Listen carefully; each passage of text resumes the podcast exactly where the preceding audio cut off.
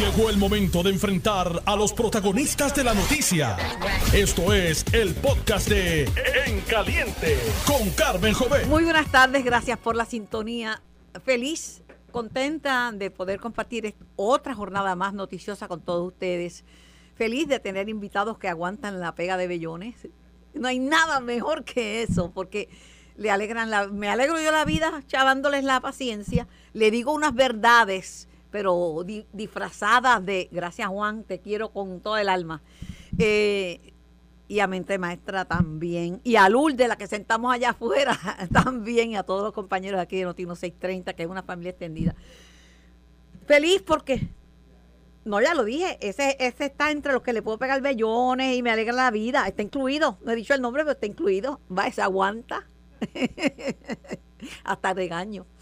Este, Hoy es un día especial para mí, estoy celebrando mi cumpleaños, pero más que mi cumpleaños, estoy celebrando la, dicha de, tener una vida plena, una vida buena, de hacer lo que me gusta, porque este trabajo a mí me gusta, me gustó desde pequeña y, lo he realizado por más de cincuenta y tantos años. De hecho, mi hijo, que es gerente general de ABC Puerto Rico, que también es gerente general de Telecinco en Mayagüez de Obora, dirige esa estación en la que yo debuté cuando tenía siete años. Siete años tuve mi primer programa de televisión con Pedro Ojeda, un programa para niños, El Payaso Bolito. Eh, celebrando la vida, una familia esplendorosa, unos hijos, una hermana, otros hermanos maravillosos, una familia extendida gloriosa.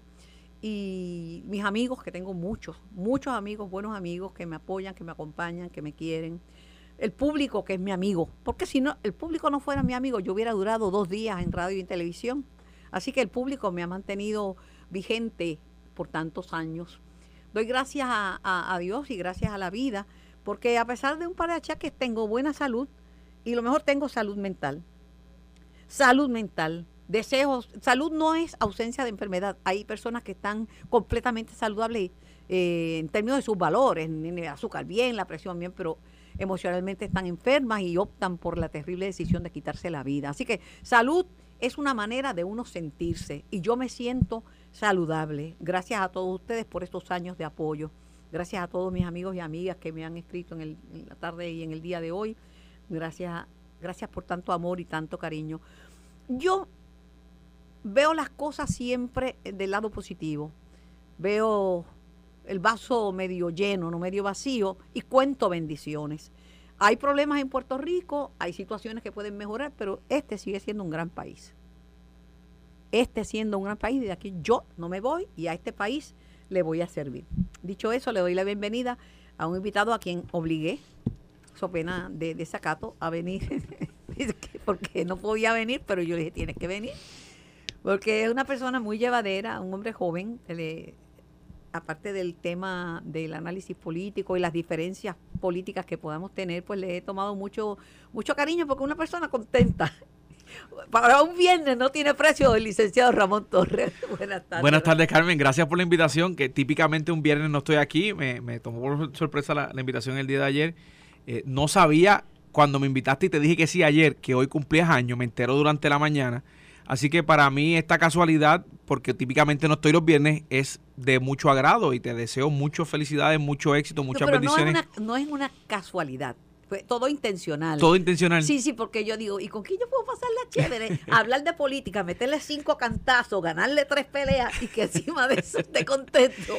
Y de, es Ramón Mira, pero pero fíjate, y, en ese sentido yo creo, yo creo que eso es lo más importante. Esta hora que va al aire tu programa, que es de 2 a 4 de la tarde, un viernes es la mejor hora del viernes, es la mejor hora de la semana. porque es el momento, el punto más lejano del lunes. Y ya uno está en ánimo de que comenzó el fin de semana. Pero mira, yo con brillito. Está, el, el, color no me gusta porque es azul, pero, pero, pero, este se ve, se ve bien. Esto se llama índigo. Índigo. Sí. Pues, está bien, el azul que a ti no te gusta es este. Es el que no me gusta. Ah, pues entonces no compare el color de la servilleta con el color del vestido. Pero de ¿Tú ves cómo son los populares? ¿Tú ves cómo son los populares? No, no. No quiero opinar. pero, pero, pero, quiero opinar porque es popular. Porque es popular. Mira que bien. Pero, muchas felicidades, muchas bendiciones, que, que, que, eso que acabas de mencionar con la familia lo disfrutes este fin de semana y todos los días de tu vida y que te dé, no te voy a preguntar la edad porque eso no se pregunta. Pero, pero, yo te lo contesto.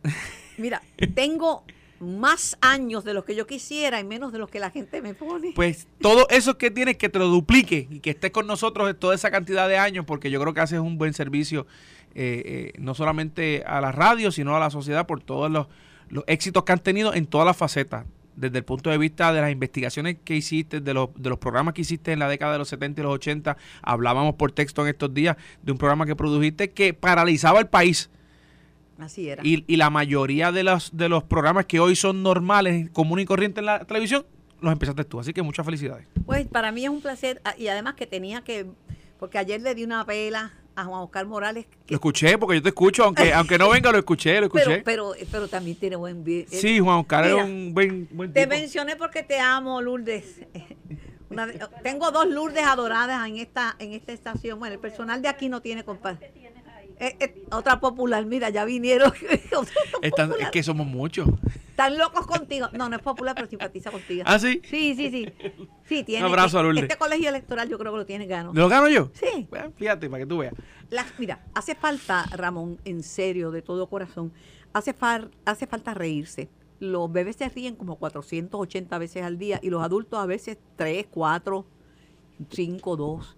Eh, hace falta reírse. Y la disposición de un ser humano, eh, eh, el talante, como dicen los españoles, la manera que llegan contentos, eso, abre puertas como tú no tienes idea, más que ningún discurso. Más que ningún discurso.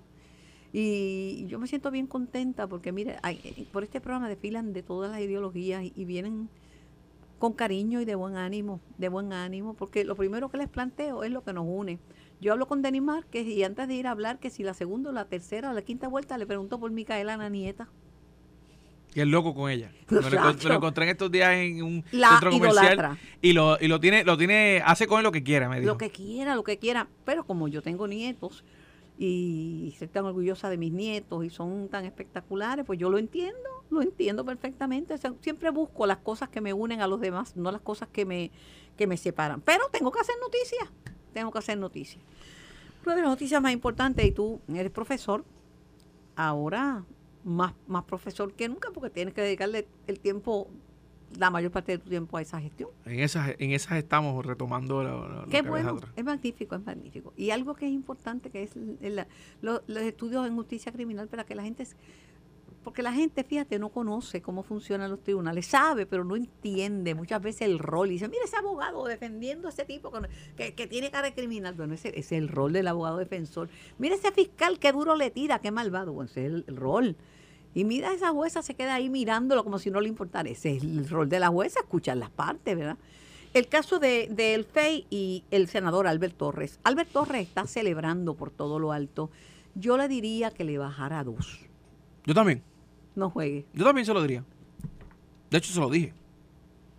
Tú ves que te digo, se te están pegando, se te están pegando las cosas mías. pero- pero es que es, es totalmente previsible, Carmen, porque esto que le suce- esto que sucedió al caso, vamos a, vamos a comenzar porque el FE hizo lo correcto.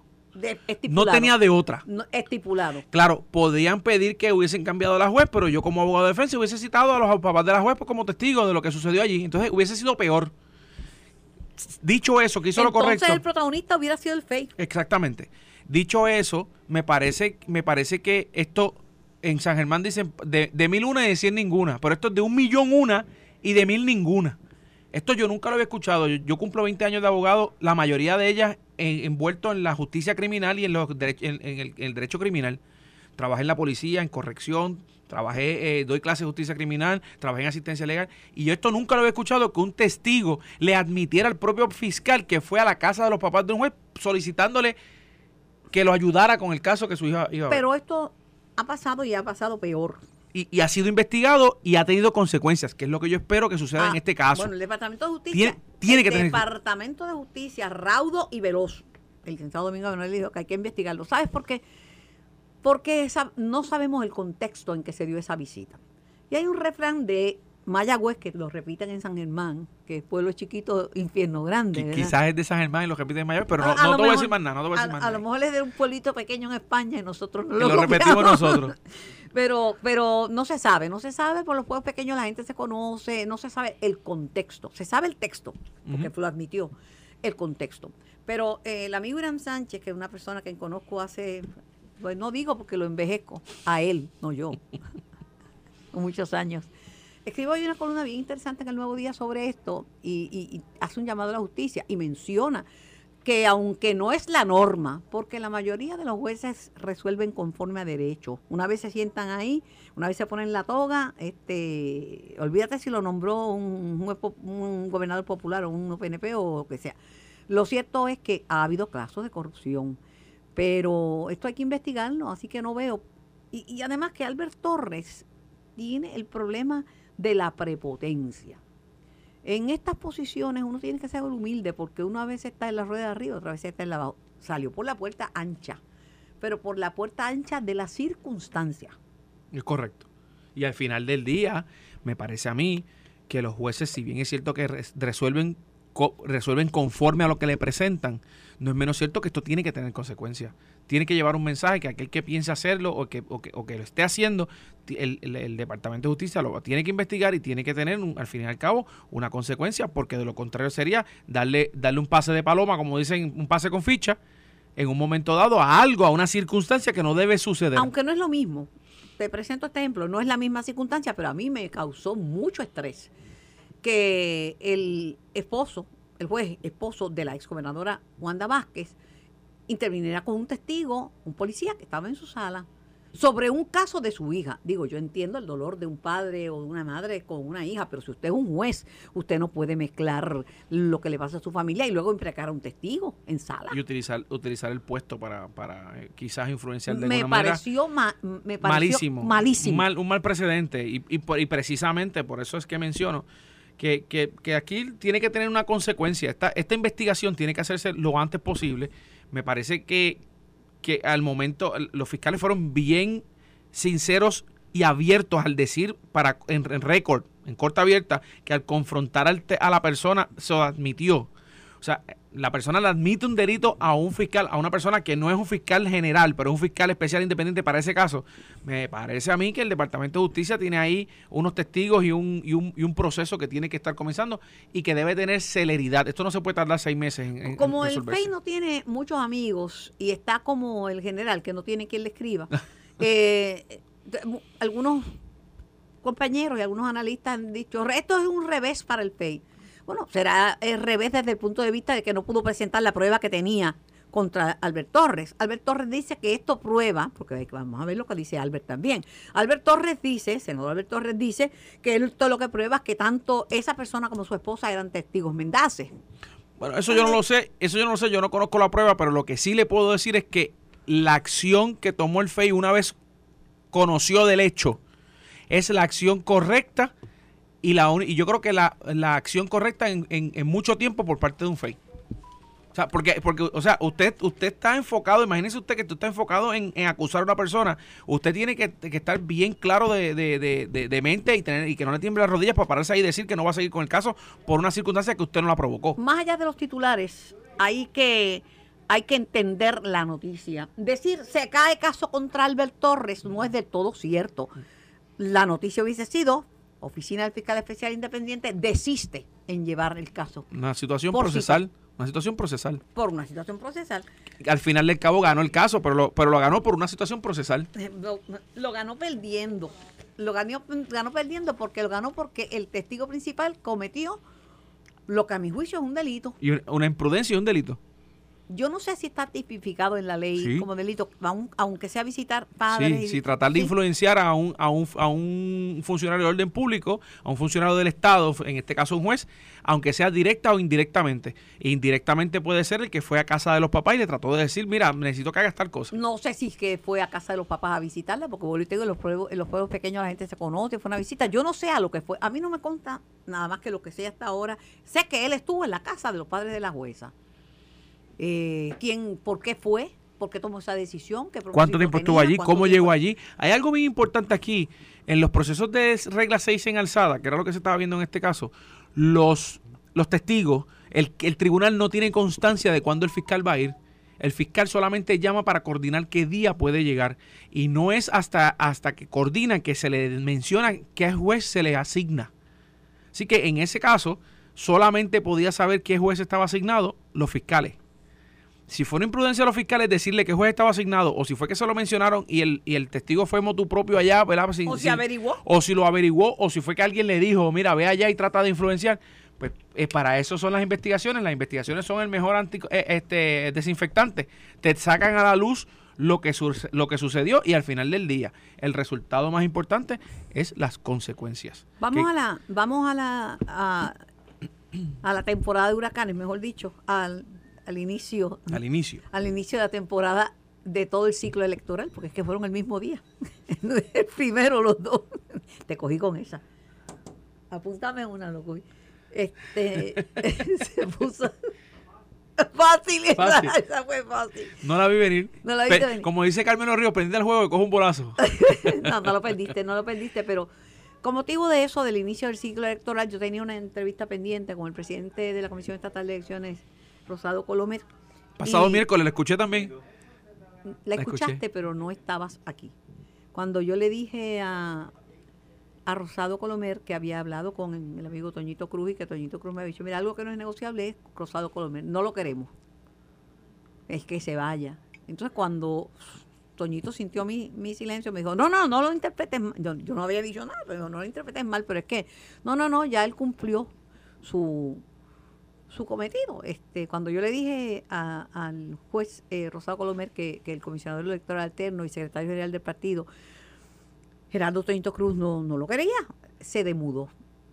No dijo nada, ni, ni hizo comentarios, él es bastante parco, pero yo la cara se le cayó. Pasamos un ratito y cuando estoy hablando con él y preguntando de cuánto le queda y tal, entra una llamada tuya y como yo no tengo ninguna lealtad, de rápido le dije, mire, tengo una llamada aquí de, del licenciado Ramón Torres que dice que aunque tuvo eh, diferencias con usted, que siempre lo trató con muchísimo respeto, y entonces pues eh, no le cambió el rostro, le cambió el semblante, fíjate. ¿eh? Sí, Carmen, y, yo lo hice, en ese momento yo, transitaba por el expreso del norte, el expreso del norte del, de Puerto Rico, y, te envié el mensaje porque pues, cuando uno Sentiste el silencio. Ostenta este, tipo, uno ostenta este tipo de, de, puesto de posición y llega ¿verdad? A, ser comisionado electoral. Yo estoy claro en que no todo el mundo va a estar de acuerdo conmigo en todas las cosas, y mucho menos eh, en, en, en, una agencia en donde es altamente politizado, porque hay que tiene que haber diferencias políticas. Y mucho menos con el que dirime las controversias, porque si se tranca el domino. Pero por la misma razón de que vengo de un proceso, vengo de unos procesos en donde yo quiero que yo quiero ganar los casos, y el fiscal quiere ganar los casos y es un juez el que decide, también comprendo que uno no puede tomar personalmente las, posiciones de cada una de las partes, que es parte del proceso, es parte del sistema. Y como me, me mencioné en el mensaje, y se lo mencionó no solamente al juez Rosado Colomer, se lo mencionó a todo el mundo en la comisión, no siempre estuvimos de acuerdo, pero siempre me respetaron mis posiciones y yo siempre llevé mis, mis posiciones y las que yo entendía que no estaban, que, que aún estando en contra mía me resolvían en contra, las llevaba al tribunal. Oye, y las que llevé siempre me, me dieron la razón a mí, porque no llevé casos por llevar. Frívolo. No llevé casos frívolos. Eh, y ciertamente, pues, me, parece que es una decisión del gobernador la nominación y es una decisión de la, de la legislatura la confirmación. Eso yo no voy a entrar ni, ni, voy a contestar si debe o no debe quedarse. Lo que yo sí le puedo decir es que me parece que en el periodo que yo estuve allí, ha hecho un buen trabajo. Yo creo que en el periodo que yo estuve allí, lo, lo, que yo entendía que no era justo, que no estaba correcto, lo levanté, lo hice, muchas veces me dio la razón, en las que no me la dio, lo llevé cuando entendía que había que llevarlo, me resolvieron y le, lo, lo, revocaron, pero, pero hubo otras veces que no, otras veces que le dieron la razón a él, pero el respeto siempre estuvo y el respeto siempre está. Así que yo, en ese sentido, pues soy más este... Hay unas cosas institucionales sobre las cuales uno no debe pasar por encima, porque, eh, porque la Comisión Estatal de Elecciones, al igual que el FEI, este, al igual que Ética, al igual que la oficina de la Contralora, están bajo fuego, al, igual que la oficina de Walter Vélez, Contralor Electoral, pero son instituciones que hacen su trabajo. Y, al, y, y, al, y al, al, final, cuando uno, cuando uno, eh, cuando uno suma, resta y, hace el cálculo final, la Comisión Estatal de Elecciones, aunque yo represente un partido y todo el mundo sabe lo como yo pienso, eh, representa la integridad, la transparencia, la, certeza de y la institucionalidad. La certeza de que todo el que fue a votar el día de elecciones emitió un voto y que nosotros allí, populares, PNP, independentistas, eh, Movimiento Victoria Ciudadana y Proyecto Unidad, tenemos que adjudicar ese voto. Así que la institución también tiene que estar presente en eso. El, gobernador le hizo un llamado eh, a que se pusieran las pilas con el código electoral. ¿Estaremos a tiempo para aprobar un código electoral? Bueno, claro, siempre en, política el la política es el arte de lo posible y un día en política es, un año en, la vida normal y natural.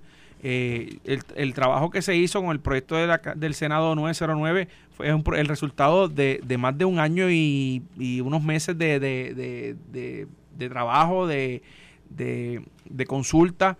Por eso es que yo lo, yo lo apoyaba y ciertamente pues teníamos, teníamos los acuerdos para poder este, apoyarlo y aprobarlo. Pero ciertamente le corresponde ahora a los que manejan la presidencia del partido decidir. Yo respeto mucho eso, aunque no esté de acuerdo, respeto cuál es la posición del presidente, del nuevo presidente, y respeto la posición del comisionado electoral alterno. Ahora, que aunque no esté de acuerdo totalmente en, en muchas de las cosas que Toñito ha dicho o ha hecho, sí respeto que él es el alterno en este momento, sí respeto que él fue mi comisionado, pues yo fui alterno de él, antes de yo ser comisionado electoral, y pues su posición la tiene y, él, decidirá y al final del día pues veremos a ver quién tiene la razón y quién no. Dos cosas. La, columna a la cual hice alusión eh, del amigo Irán Sánchez Martínez, juez del Tribunal de Apelaciones, eh, tremendo escritor también. Muy bueno. Se, se titula Sin excusa el secretario de Justicia y no creo que las vaya a dar porque ya, ya, iniciaron una investigación y está en el periódico El Nuevo Día de hoy. Y segundo, se me olvidó decirte que yo como que escuché que el senador Alberto Torres se propone demandar al testigo. Yo no veo. Yo no veo Yo no veo cómo quizás pueda demandarlo más allá de quizás decirlo y, y pues pero no, no, no, no, lo veo, no veo cómo pudiera este demandar este por daño y perjuicio. Eh, Dos cosas dijo, dijo que va para la reelección que no lo descarta, que va a ir a la reelección, por un lado, y por otro lado, pues dijo que podía demandar al, al, testigo. Pues en lo último que mencionó, no, no, no, no sé, sus abogados pues estarán encargados de eso, pero a la reelección tiene que ir. El, senador que más votos sacó en el, en el, en el área de Guayama, el senador que mejor este, eh, yo creo que, que que de por ciento sacó en, en, en, cuestión de, elección. Yo creo que ha hecho un muy buen trabajo, está bien pendiente de sus 15 municipios eh, y yo creo que sí que tiene que ir a, la reelección y debe ser reelecto. Mira, me, me celebran el cumpleaños desde Madrid deseándome salud y bendiciones. Es un primo tuyo. Ah, sí, sí, sé quién es, sé quién es. Eh, Excelente, desde Madrid. Debe estar escuchándonos porque él siempre menciona que... Eh, él no se desconecta. Está en Madrid, saludos a Jorge Colbert, viene el martes para acá, está defendiendo su tesis, tú sabes que termina su tesis. doctoral y está está súper contento con, con, todo lo que iba, lo que va a hacer. Eh, pues él dice que me, me sí me, me, certifica mi hermana Edna que lo escuchó que Alberto Reyes dijo que iba a demandar a los que lo acusaron. Los que lo acusaron es este testigo y la y la señora la esposa creo que eso es todo. bueno pues, pues, sus abogados sus abogados sabrán. Yo no sé no sé. Eh, mi amigo Eni Cabán eh, sostiene la misma posición. Eh, habíamos hablado ya él y yo que el FEI actuó correctamente eh, yo no sé si habían otros remedios.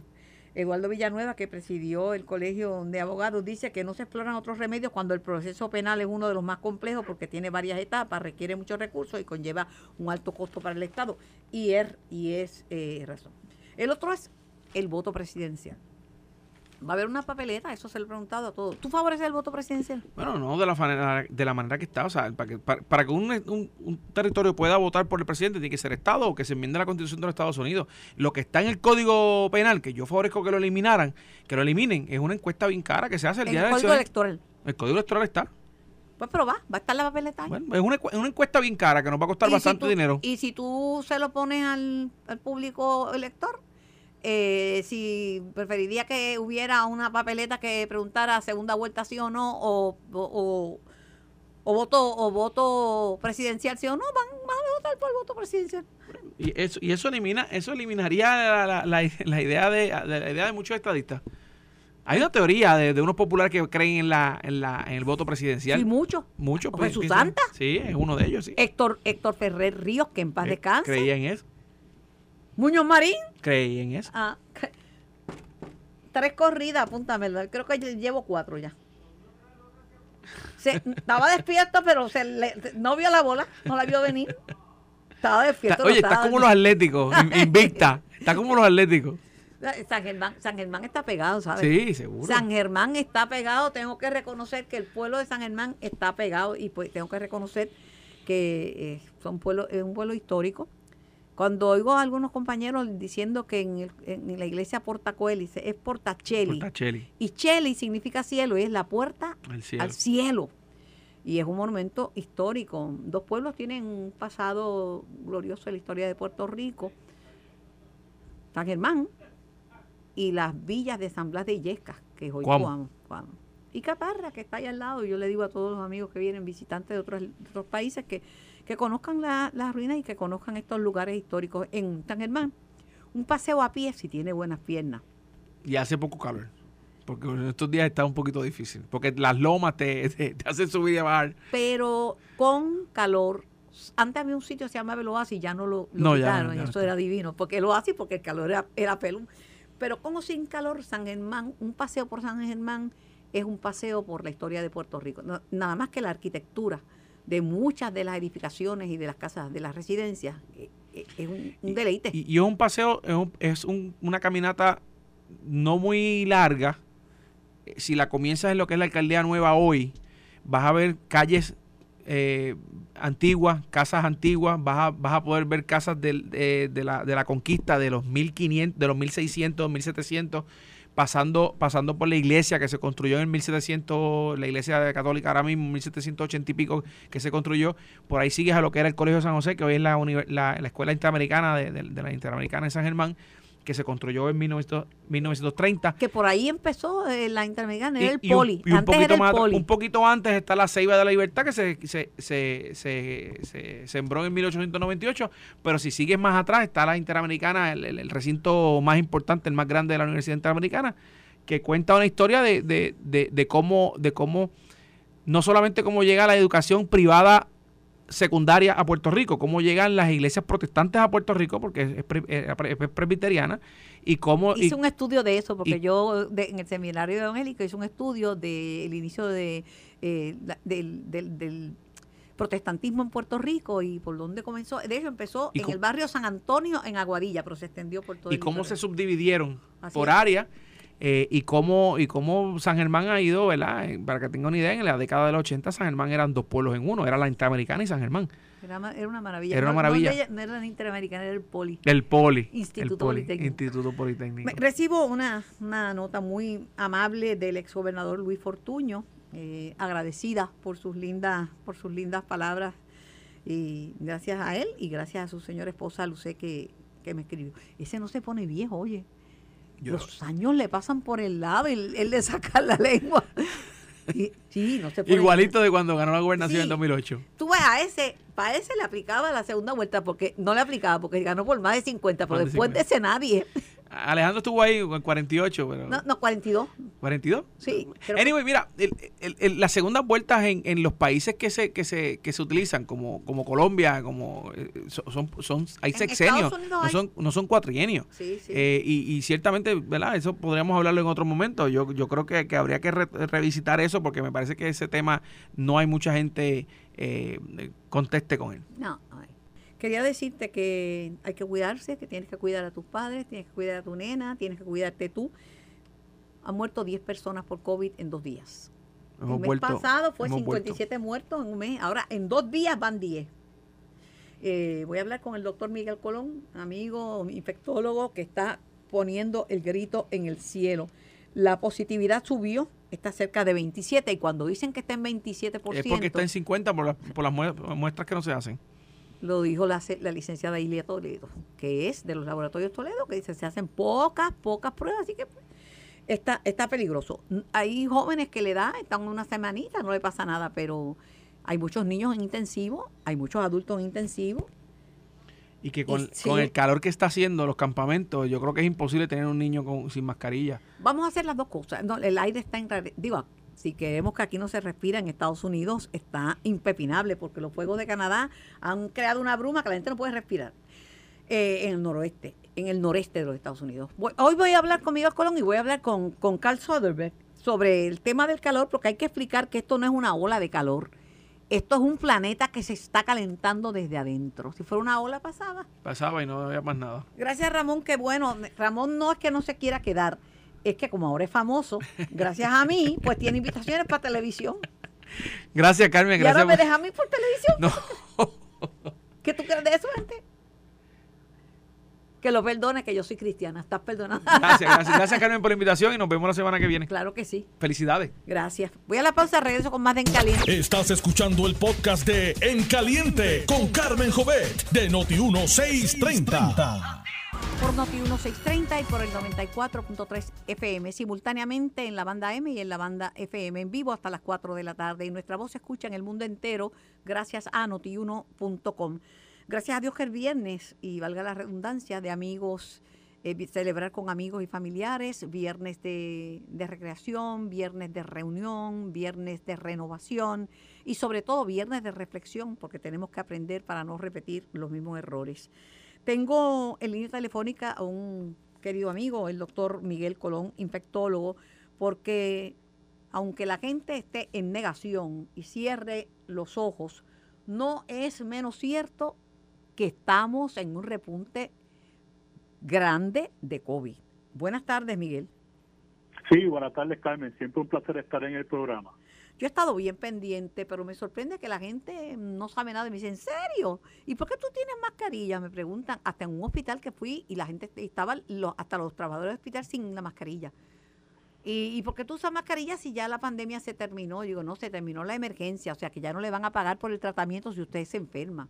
Y no le van a dar mascarilla a su casa ni le van a pagar las pruebas. Pero la pandemia está el mes pasado murieron 57 personas. Me dice, ah, eso no ha salido por ningún lado. La gente está desvinculada, no quiero oír esto. No quiero oír este mensaje, Miguel.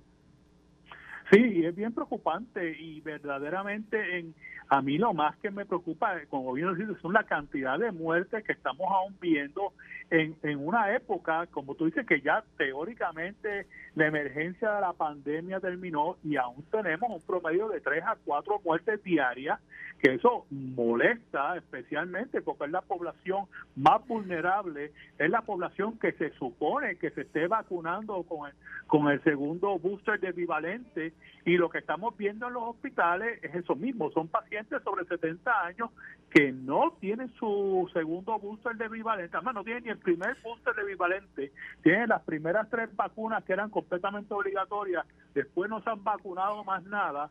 Y ahora vienen severamente enfermos al hospital y requieren eh, hospitalizaciones, muchos requieren oxígeno y algunos de ellos han muerto y, y no veo un movimiento, una campaña otra vez por el gobierno ni, ni por voces que Voces se supone que sea la compañía que, esté vacunando a todo el mundo, no veo ninguna campaña de, otra vez reforzar con este aumento de casos, y tenemos un aumento de casos en los hospitales, de, de volver otra vez a la vacunación.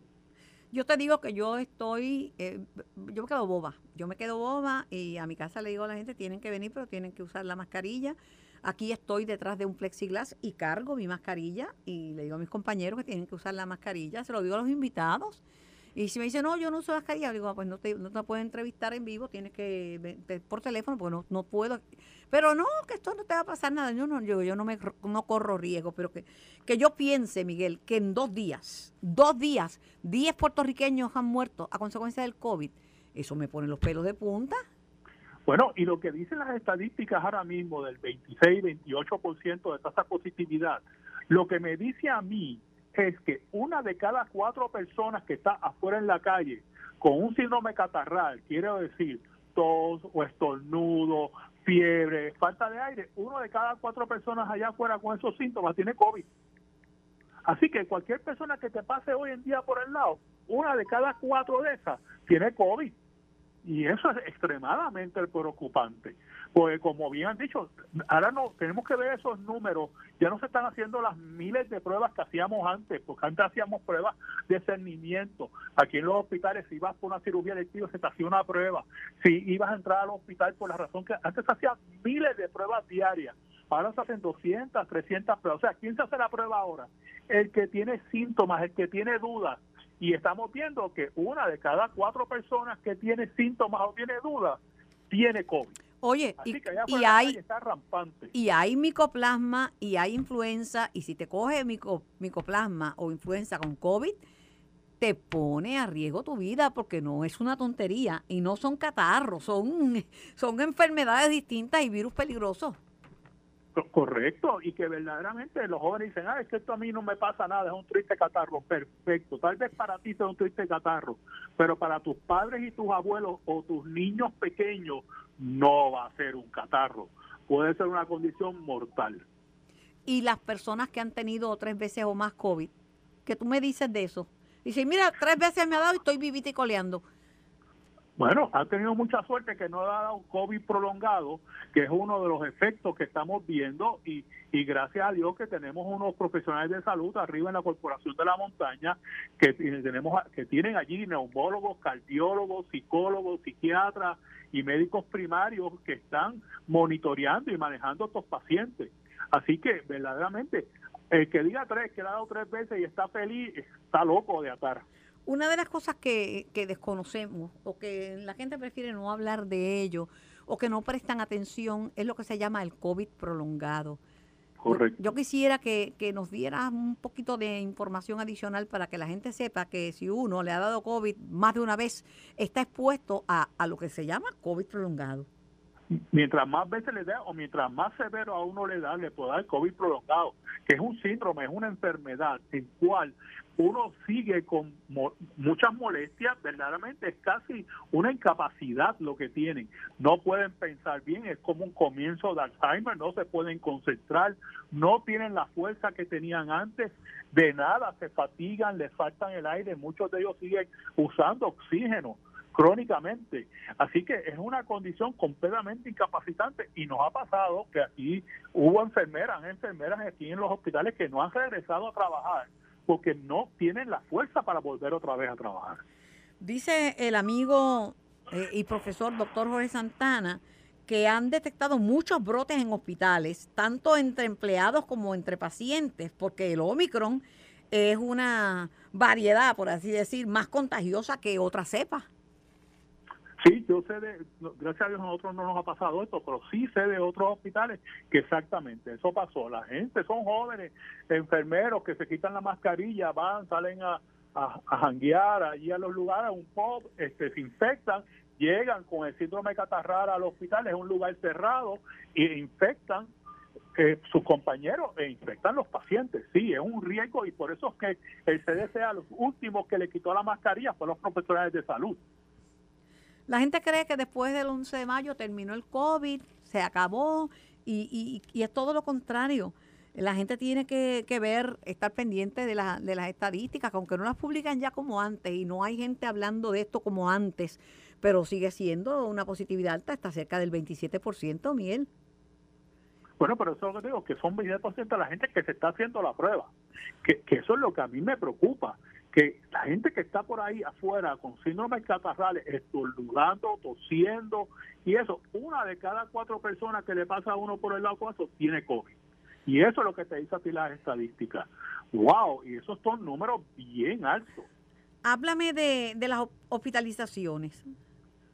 Bueno, estamos teniendo más hospitalizaciones ahora mismo en nuestro hospital. Este, nosotros tenemos todas nuestras camas de aislamiento llenas eh, con pacientes con COVID, que eso no nos había pasado en los últimos dos meses. Así que tenemos, nosotros no tenemos ward de COVID cerrado, pero ya se ha discutido recientemente tener que volver otra vez a abrir el ward de COVID porque no, no tenemos más donde ponerlo. Así que eso es una preocupación bien grande. Ahí es que yo nos damos cuenta los profesionales de salud que estamos en los hospitales de que la cosa está peor. Cuando todas nuestras camas de aislamiento ya están llenas, no con pacientes con tuberculosis, con influenza o muchas otras estas enfermedades contagiosas, sino que todos están llenos con pacientes con COVID. Eh, lo de la vacuna bivalente fue un fracaso grande. Yo creo que menos del 10% de la población se la puso y la gente no sabe. Yo le hablo y me dice, ¿qué es eso de que tú me estás hablando? Y ya yo me vacuné, yo me puse las dos primeras dosis. Yo le digo, muchachos, pero eso hace muchísimo tiempo, eso ya no, es, no existe en tu cuerpo, además eso era para Delta. Pero bivalente no le suena a nada, como si le estuviera hablando en chino.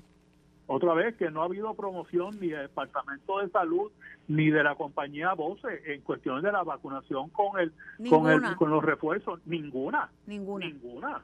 Ninguna. Este, tú sabes, esto ha sido verdaderamente ya no bueno, en un programa de televisión yo le, eh, hace cuatro meses le pregunté a la doctora Iris Cardona y me dijo, no, sí, vamos muy bien con la vacunación. Doctora Cardona, bien, con un 10% de toda la población.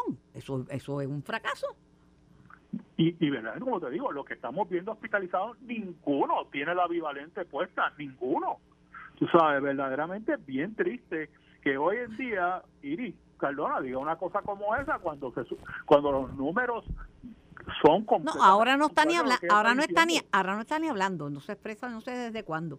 Pero cuando yo la entrevisté, me quedé callada porque no iba a ponerme en una discusión con una persona, pero la verdad que no, no es un fracaso la, la vacunación. Aquí Puerto Rico tuvo éxito en la época de Wanda Vázquez, que vacunaron cerca de un 88%, pero en, de, después es un desastre, un No, desastre. y que, y que se sabe que la inmunidad, la inmunidad producida por la infección primaria más vacunación es excepcional, es excepcional y por eso es que baja tanto la morbilidad, o sea, la severidad de la enfermedad y la mortalidad disminuye radicalmente. Así que, como tú mismo dices, mucha gente le ha dado COVID una o dos veces y si se vacunan están mucho más protegidos para poder sobrevivir otro segundo ataque y por una, una variante nueva. Te pregunto, Miguel, eh, hablo con el doctor Miguel Colón, infectólogo. ¿Ha, recibido o ha visto pacientes deshidratados por la ola de calor?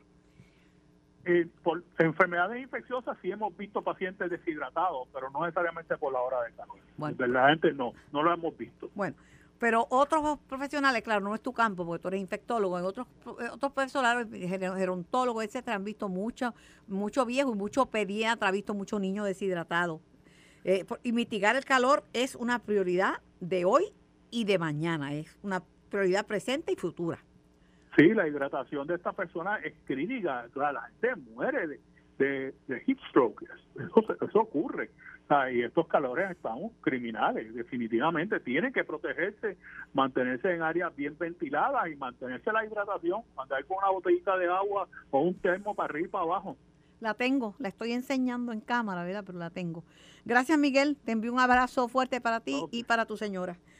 Gracias, un placer, Carmen. Te me cuidas. Buenas tardes. El mío. Tengo al amigo ambientalista, exdirector de la Agencia de Protección Ambiental en- para Puerto Rico y el Caribe, eh, Carl Soderberg. Buenas tardes, Carl.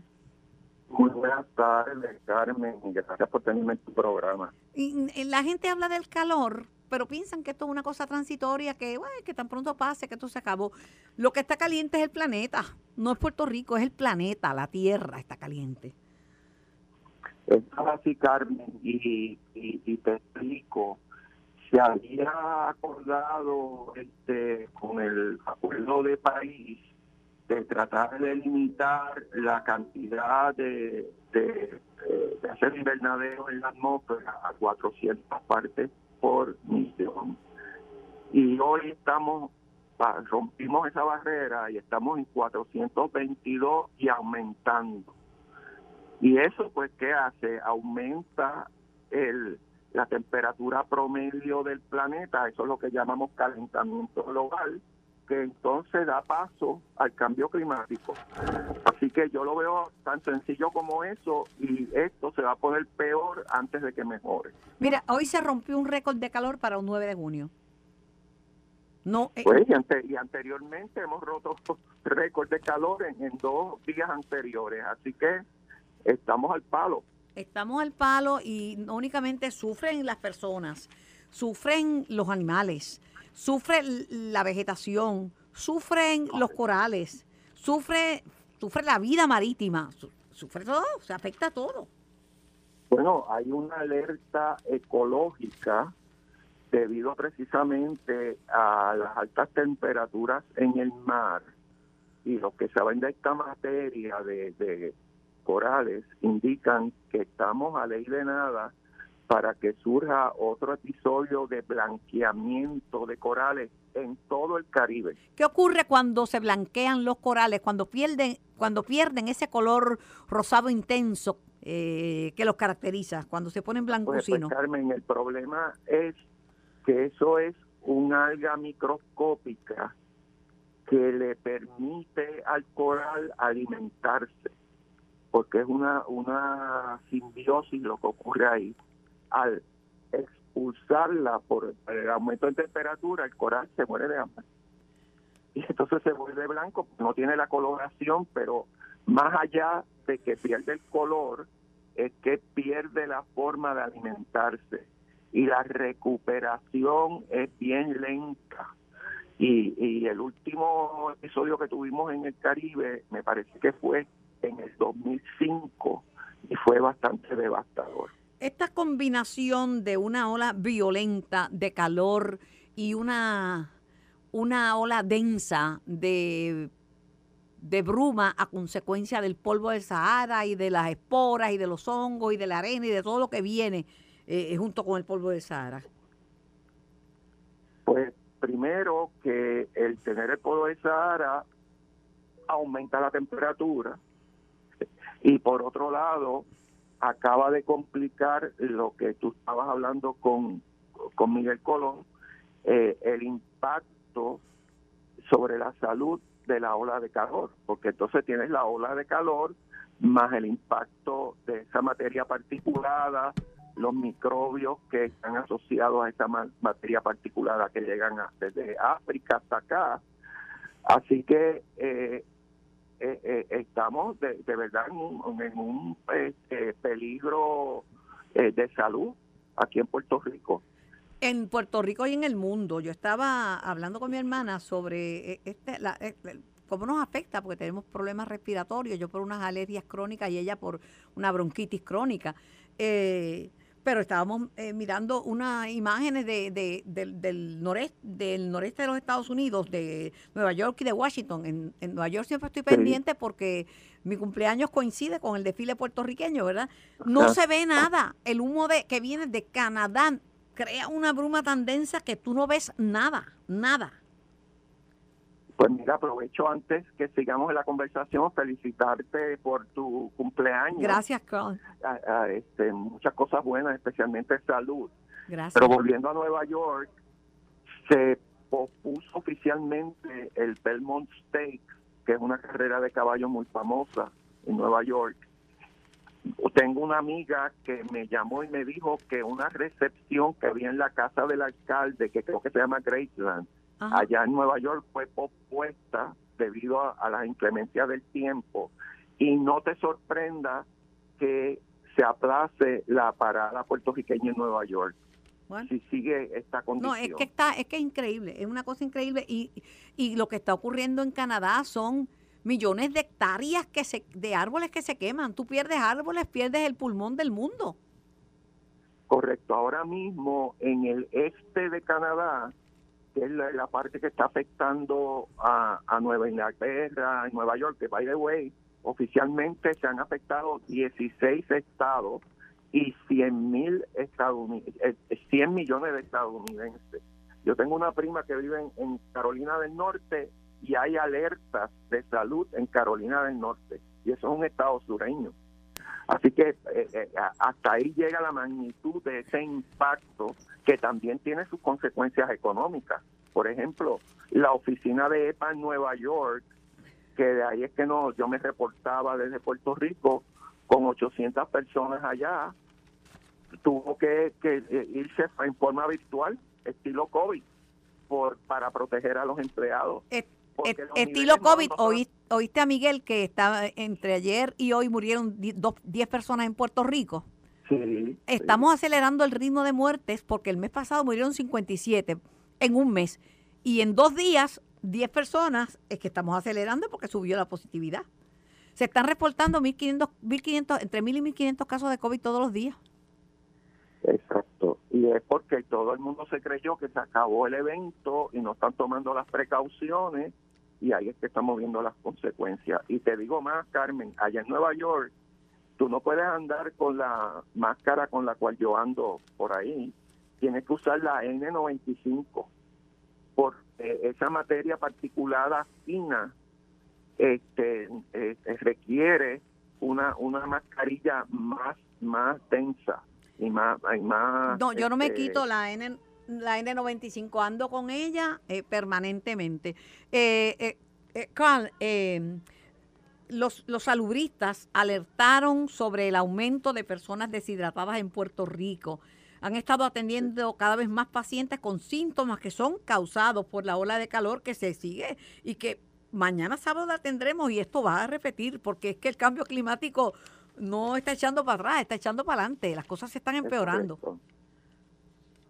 Y, y, y, no va a dar tregua y, y, y te digo que a eso hay que añadirle las interrupciones en el servicio de energía eléctrica, que entonces hay muchas personas que no tienen ni acceso a un abanico porque no tienen electricidad en la casa. Es verdad. Así que así que es una, una cosa, o sea, tenemos eh, eh, temperatura extrema. Añadimos a eso el polvo del Sahara y añadimos a eso falta de electricidad. es fuerte, es fuerte. Bueno, quería, un, antes de ir con mi próximo invitado y de hacer la pausa para el resumen noticioso, una reacción tuya a la multa que le impuso el Instituto de Cultura Puertorriqueña al desarrollador del proyecto sobre la cueva de las golondrinas. La agencia le notificó a la empresa Aguadilla Pier Corporation que tenía dos penalidades de 10 mil dólares cada una, o sea, 20 mil dólares, tras determinar que había causado daños a la propiedad que tiene valor histórico al demoler su proyecto ilegal y pide que se corrijan y se restituyan. Eh, pues que, que, te digo que a lo mejor ellos debieron haberle pedido permiso al Instituto de Cultura puertorriqueña antes de proceder con la demolición. Es que aquí no, tenemos que desarrollar conciencia. También hay gente que confunden el ambientalismo con, con guerrilla urbana. No es lo mismo. Tú puedes hacer unas protestas y a la misma vez crear conciencia de qué es lo que estamos logrando, pero si te vas en una gritería y en una pelea, la gente lo que sabe que es una pelea que es un acto de violencia entre bandos, pero la, explíquenle en qué consiste el cambio climático y en qué consiste eh, la, la, preocupación por la protección de los recursos naturales, pero de una manera eh, cívica, de una manera seria, formal, educativa. Gracias, Carlos. Un placer siempre conversar contigo. Igualmente, Carmen, y de nuevo, feliz cumpleaños. Gracias, gracias. Esto fue el podcast de En Caliente con Carmen Jovet de Noti1630. Dale play a tu podcast favorito a través de Apple Podcasts, Spotify, Google Podcasts, Stitcher y notiuno.com.